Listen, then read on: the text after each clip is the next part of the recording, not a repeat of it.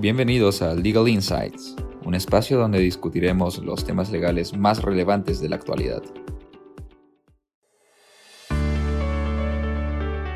Hola, soy Brenda Sarrín, asociada del estudio Payet Rey Caubi Pérez Abogados y especialista en Derecho Farmacéutico y Derecho Administrativo. En esta oportunidad vamos a conversar sobre la comercialización de productos derivados del cannabis para usos medicinales o terapéuticos. ¿Cuáles son los productos derivados del cannabis para uso medicinal y terapéutico? Los productos derivados del cannabis son cualquier producto que proviene de la planta cannabis sativa, como por ejemplo compuestos, mezclas o preparaciones. Luego del proceso de extracción, la planta produce una resina que contiene más de 100 compuestos de cannabinoides, entre ellos el THC y el CBD, los cuales son utilizados para tratar enfermedades y aliviar dolores. ¿Qué señala el marco normativo sobre estos productos en el Perú? La regla general es que la comercialización de cannabis se encuentra prohibida. El Código Penal tipifica como delito la comercialización y cultivo de marihuana. Sin embargo, eh, la producción y comercialización de los derivados de cannabis para usos medicinales o terapéuticos se encuentra excepcionalmente permitida siempre que se cuenten con las licencias correspondientes. ¿Qué involucra la comercialización de productos derivados del cannabis para uso medicinal y terapéutico? La comercialización de productos derivados del cannabis para uso medicinal y terapéutico comprende la adquisición, almacenamiento, distribución, transporte y dispensación de cannabis para uso medicinal y terapéutico. No se incluye, en este caso, a la producción artesanal de derivados con cultivo de la planta, ya que dicha actividad corresponde únicamente a las asociaciones registradas de pacientes usuarios del cannabis. ¿Qué se requiere para realizar dicha comercialización? Es necesario que el laboratorio, droguería, farmacia o botica obtenga la licencia respectiva. Asimismo, para comercializar productos derivados que califiquen como producto terminado, estos deberán contar con el registro sanitario correspondiente. En el caso de los laboratorios y las droguerías, se debe obtener la licencia de importación y comercialización. Por otro lado, a las farmacias y boticas les corresponde obtener la licencia de comercialización y podrán abastecerse de laboratorios y droguerías debidamente autorizados. Ahora, cabe señalar que las licencias mencionadas tienen un plazo de vigencia indeterminado y no pueden ser objeto de transferencia bajo ningún título.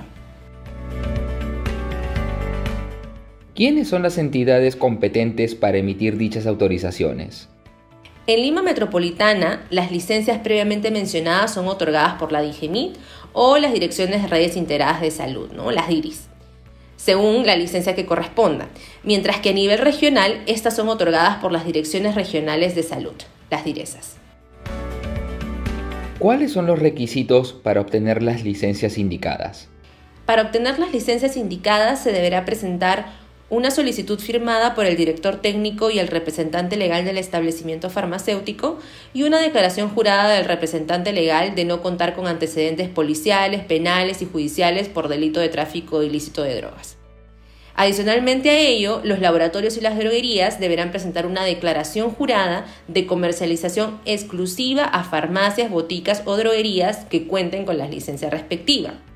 Por otro lado, las farmacias y boticas deberán presentar una declaración jurada de comercialización exclusiva a pacientes que se encuentren inscritos en el Registro Nacional de Pacientes Usuarios del Cannabis y sus derivados para uso medicinal y terapéutico.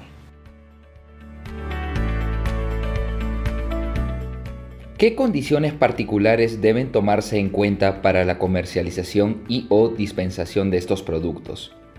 Principalmente deben observarse tres condiciones. Primero, la venta de derivados que contengan un porcentaje igual o mayor a 1% de THC se realiza con una receta especial. Si el porcentaje es menor a 1% o únicamente contiene CBD, la venta del producto se realiza con receta médica. Segundo, no se permite la comercialización o dispensación de los preparados farmacéuticos y productos terminados en consultorios profesionales y fuera del establecimiento farmacéutico autorizado con la licencia correspondiente. Finalmente, la comercialización a domicilio solo está permitida para los productos que contengan cantidades inferiores al 1% de THC o solo CBD a los pacientes debidamente registrados.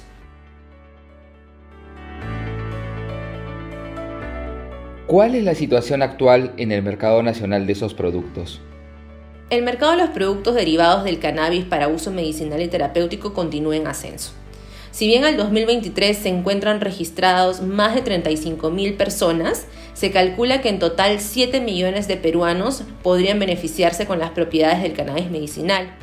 Eh, asimismo, a la fecha existen 54 establecimientos autorizados para importar y comercializar estos productos y 69 farmacias y boticas con la licencia para la venta de los mismos. Muchas gracias por escucharnos. Si tienen alguna duda o consulta, pueden escribirme a mi correo bsc.prcp.com.p. Asimismo, los invitamos a seguirnos en nuestras plataformas digitales y a visitar nuestro blog en blog.prcp.com.p, donde podrán encontrar las últimas novedades en temas legales y mucho más. Gracias. Esto fue Legal Insights. Gracias por escucharnos y hasta una próxima edición.